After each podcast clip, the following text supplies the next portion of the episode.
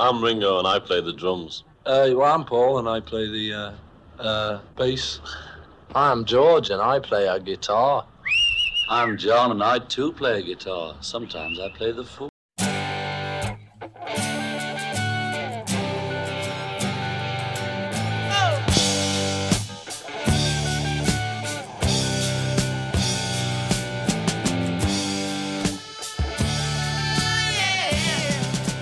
Discologie, une émission sur l'histoire du rock par Jones et Dame.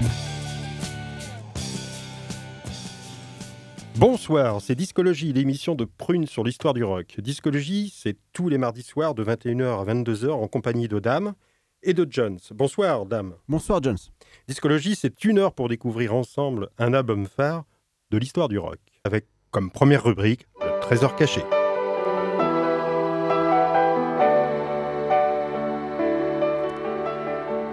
Le trésor caché de discologie. Ce soir, nous vous proposons une première immersion dans ce courant musical, le progressive rock, qui naît à la fin des années 1960 au Royaume-Uni. Ce style musical se veut avant tout expérimental et il est bien difficile d'en donner une véritable définition. Les influences viennent du rock bien sûr, mais aussi du folklore européen, voire des musiques médiévales, du jazz rock ou bien de la musique classique.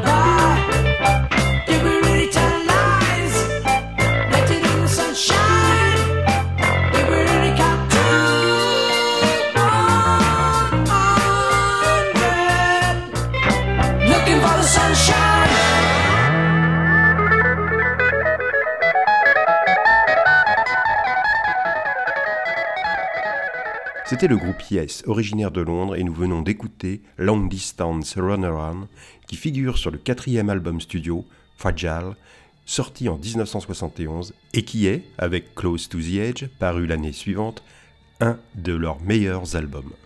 Le groupe enregistre son premier album en 1969 avec comme membre fondateur le chanteur percussionniste harpiste Ian Anderson, Peters Banks à la guitare et Chris Squire à la basse et le batteur Bill Bruford auquel il faut ajouter Tony Kay au clavier remplacé par Rick Wackerman dans cet album Fragile ainsi que ceux à venir. Le dessinateur Roger Dean contribue au succès du groupe en créant en 1971 le logo du groupe Yes ainsi que la pochette de l'album Fragile et les suivantes. Les dessins de Roger Dean évoquent des paysages et des mondes étranges inspirés de la littérature fantastique ou de la science-fiction. Yes est l'un des groupes qui a marqué ce courant musical, le rock progressif. Mais la formation qui voit le jour en cette fin d'année 1968, King Crimson, littéralement le roi cramoisi, devient l'un des principaux représentants de ce courant.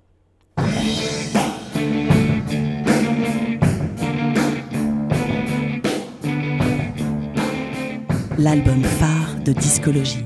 Notre album phare de ce soir est l'étonnant premier opus de Kim Crimson, In the Court of the Crimson King, sorti en 1969 avec une pochette extraordinaire, assez violente, représentant le visage d'une créature effrayée.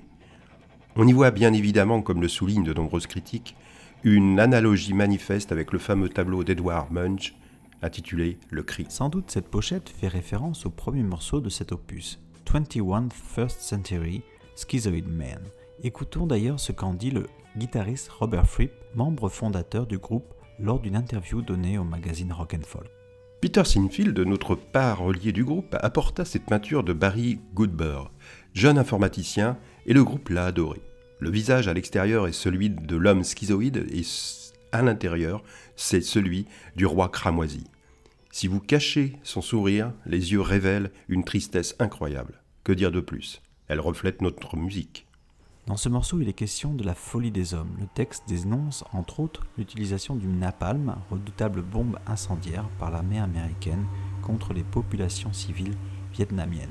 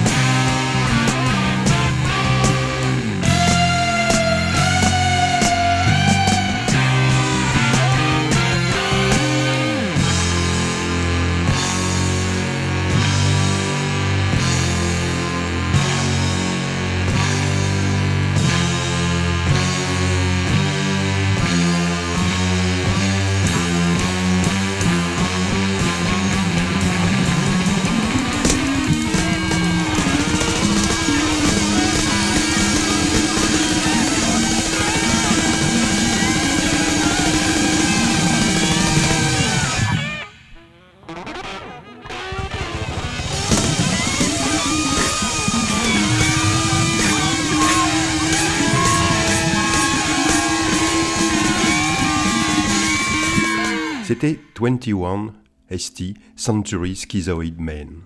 Premier extrait de notre album phare de ce soir, In the Court of the Crimson King, de Kim Crimson. Un disque publié en 1969 et considéré comme le premier véritable album de ce courant musical qu'est le progressive rock. Comme l'indique Christophe Pirenne dans son livre Le rock progressif 1965-1977, paru aux éditions Honoré Champion, la philosophie ambitieuse de Fripp prend corps dès les premières mesures de 21st Century Schizoid Man, où la succession de bruitages puis d'un riff musclé puis de passages plus improvisés semble construire une sorte de passerelle entre musique contemporaine, rock et jazz. C'est à Bournemouth, ville de la côte sud de l'Angleterre, que le groupe se forme autour des frères Gilles, Michael le batteur, Peter le bassiste et Robert Fripp le guitariste. Les trois musiciens sortent en 1968 un premier album qui passe inaperçu.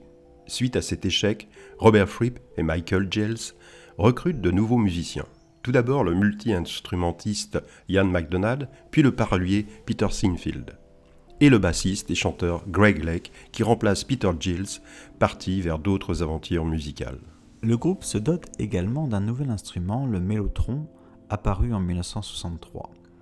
Il a la forme d'un clavier et chaque touche correspond à un enregistrement magnétique préenregistré. Ce nouveau jouet, si l'on peut dire, sera utilisé assez systématiquement par les groupes de rock progressif. Et c'est le clarinettiste, flûtiste, saxophoniste Ian MacDonald qui utilise en premier cet instrument, et cela influence grandement le ton de ce premier album, comme sur ce morceau, Epitaph, dont le texte dépeint une société imaginaire, très totalitaire, privant de liberté les citoyens. Rappelant George Orwell dans le livre 1984, ou Aldous Huxley dans Le meilleur des mondes, une sorte de futur proche, dangereux et dévastateur.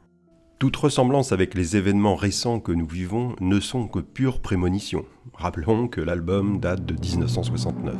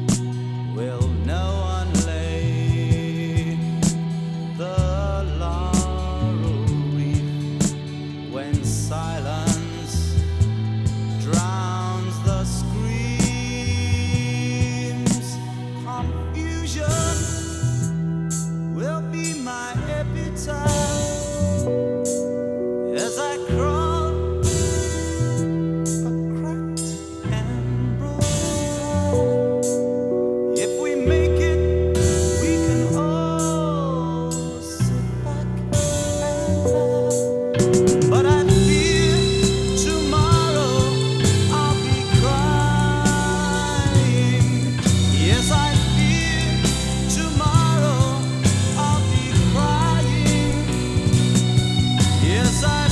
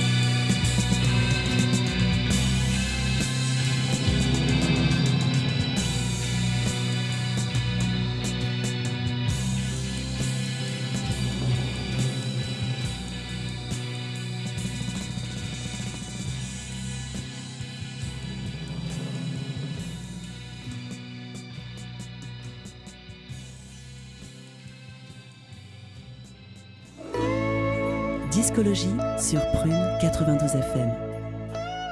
Kim Crimson va obtenir de bonnes critiques suite au concert donné à High Park à Londres le 5 juillet 1969, devant plus de 300 000 personnes. Ils sont en première partie du concert gratuit que donnent les Rolling Stones afin de présenter leur nouveau guitariste, Mike Taylor. Le premier album de Kim Crimson, notre album phare de ce soir, apparaît dans les bacs des disquaires le 10 octobre 1969, et le succès est tout de suite au rendez-vous. Peter Toshon, le leader et guitariste des Who, parle de chef-d'œuvre de l'étrange, et c'est vrai qu'à l'époque, les passionnés du rock n'avaient jamais entendu un tel son comme sur I'll Talk to the Wind, où la flûte de Ian MacDonald et la douce voix du bassiste Greg Lake s'harmonisent à la perfection, tout comme le très poétique Moonshine dans sa version courte où cette fois la voix du chanteur est accompagnée par le mélotron.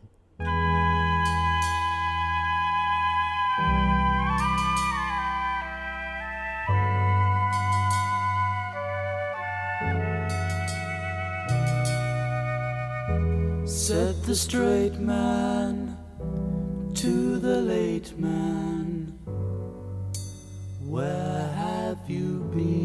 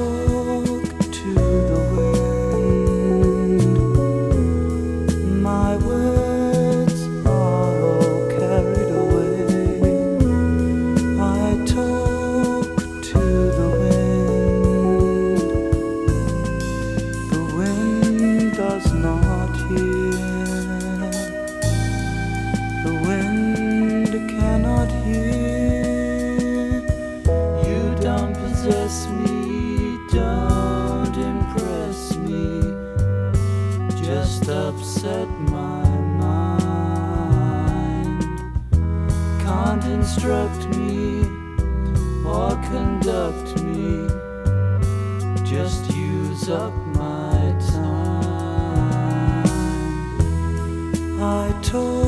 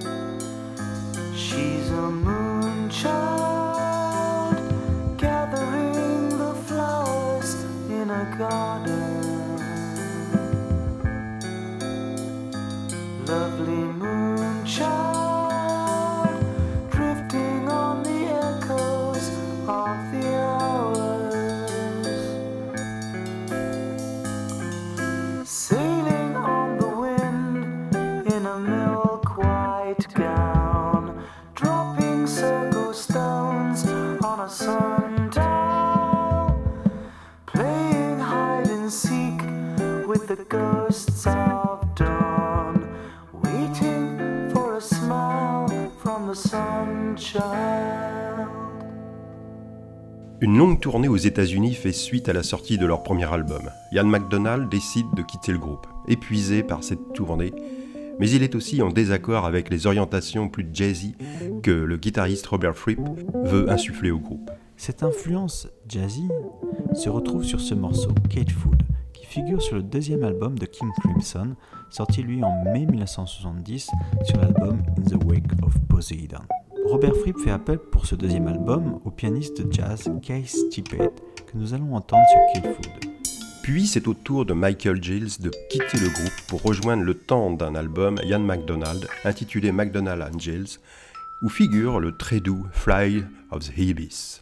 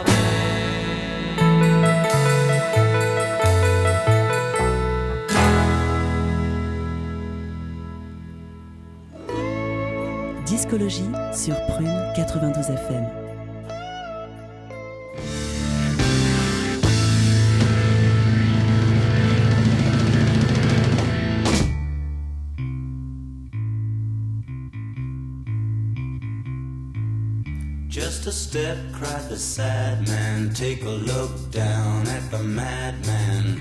Theater kings on, silver wings fly beyond reason. From the flight of the seagull come the spread claws of the eagle. Only fear breaks the silence as we all kneel, pray for guidance.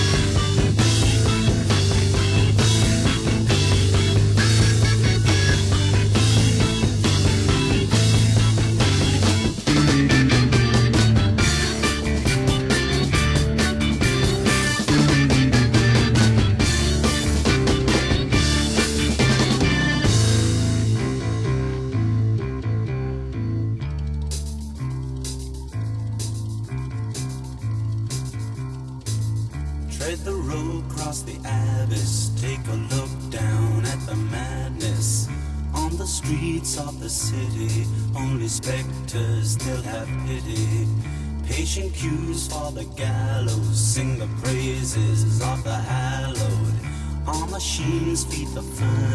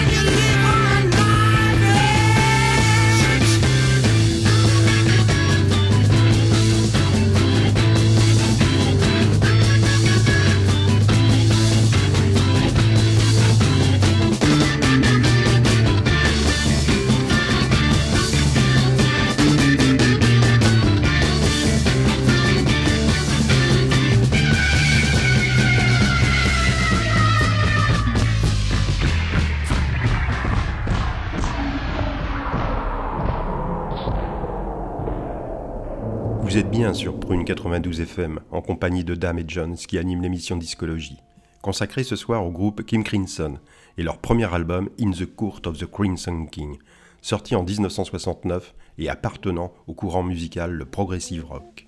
C'était Knife Edge, chanté par le bassiste Greg Lake au sein de son nouveau groupe formé en 1970, Emerson Lake and Palmer, composé également du claviériste Keith Emerson ex-membre du groupe Nice, et du batteur Carl Palmer. Un des traits communs à tous ces groupes de progressive rock est certes leur longévité, comme Yes, King Crimson, Soft Machine, Pink Floyd, mais aussi leur capacité à se renouveler musicalement, en changeant souvent de musiciens dotés de compétences musicales multiples, sachant passer du clavier au synthétiseur et maniant des instruments plus classiques comme la flûte traversière ou le violon, pour n'en citer que quelques-uns. Robert Fripp reste le seul membre permanent présent sur la quarantaine d'albums studio de King Crimson, et ce guitariste et claviériste est toujours en activité et en recherche musicale.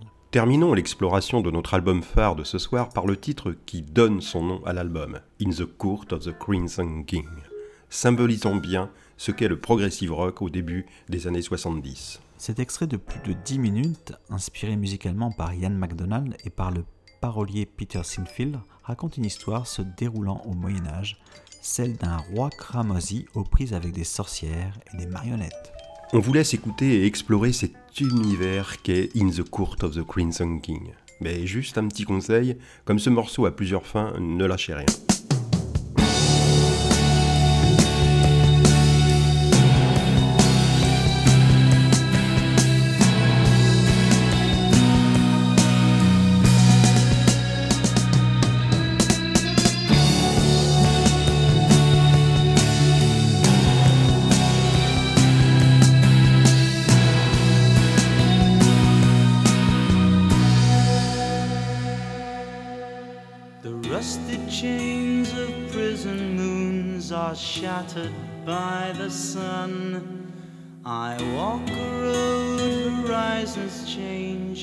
Tournament's begun. The purple piper plays his tune, the choir softly sing. Three lullabies in an ancient tongue for the court of the crimson.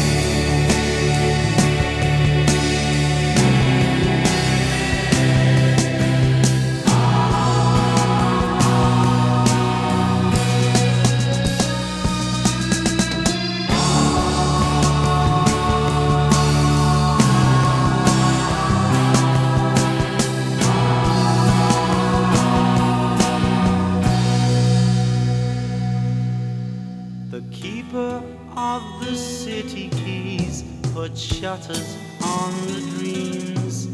I wait outside the pilgrim's door with insufficient schemes. The Black Queen chants the funeral march, the cracked brass bells will ring to summon back the fire witch to the court of the crimson.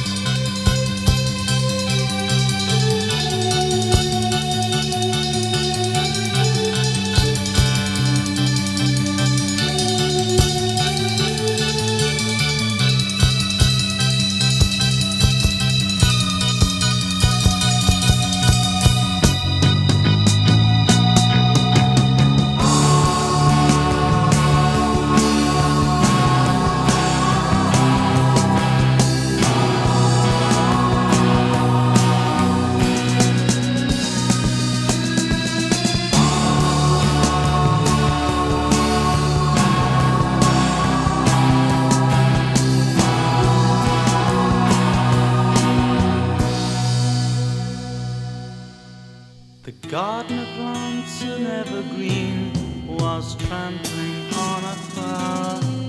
I chased the wind of a prison ship to taste the sweet and sour. The pattern juggler lifts his hand, the orchestra begin.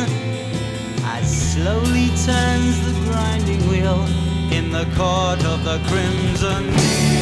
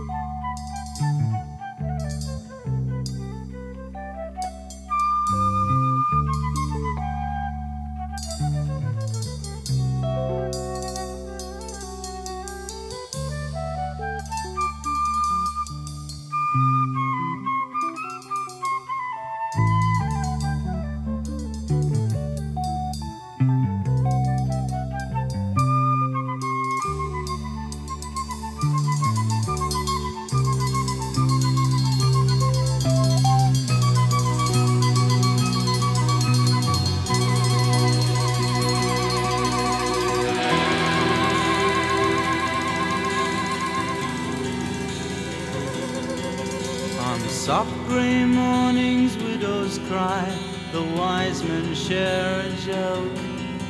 I run to grasp divining signs to satisfy the hoax. The yellow jester does not play, but gently pulls the strings. Smiles as the puppets dance in the court of the crimson.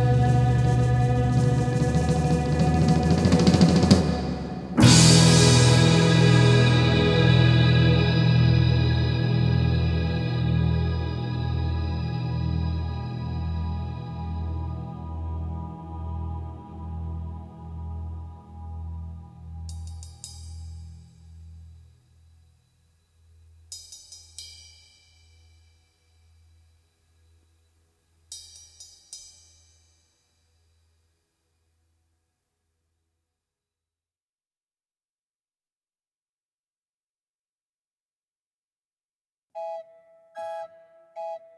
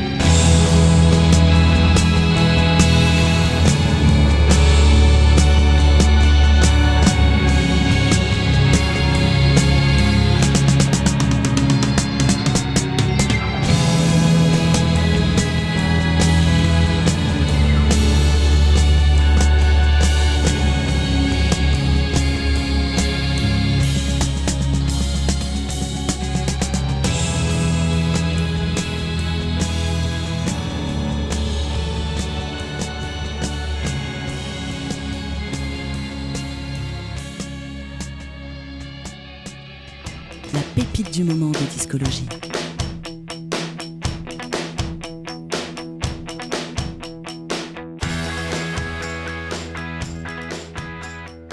Quittons le roi cramoisi pour les rois des fleurs. Nous partons donc en Suède à la rencontre de ce groupe formé en 1994 par le guitariste Roy Stolt.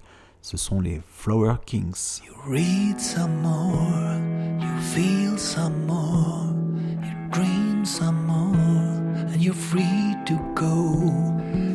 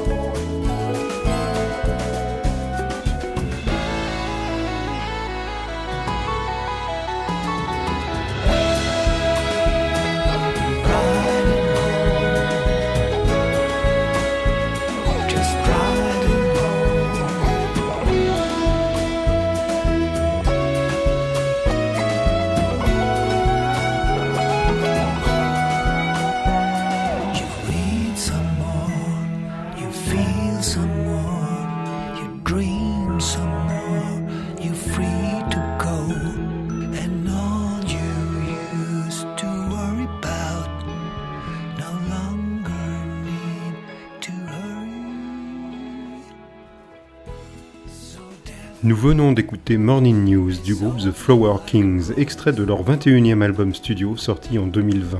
Et réalisé durant la pandémie, ce double album des Flower Kings invite les auditeurs à ne pas abandonner la joie pour le désespoir et propose 21 chansons aussi lumineuses que chaleureuses.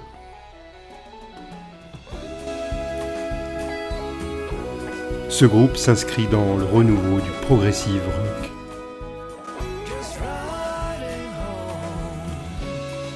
Bonsoir à tous. Discologie, c'est terminé pour cette semaine. Retrouvez l'émission en podcast sur le www.prune.net à la rubrique Discologie.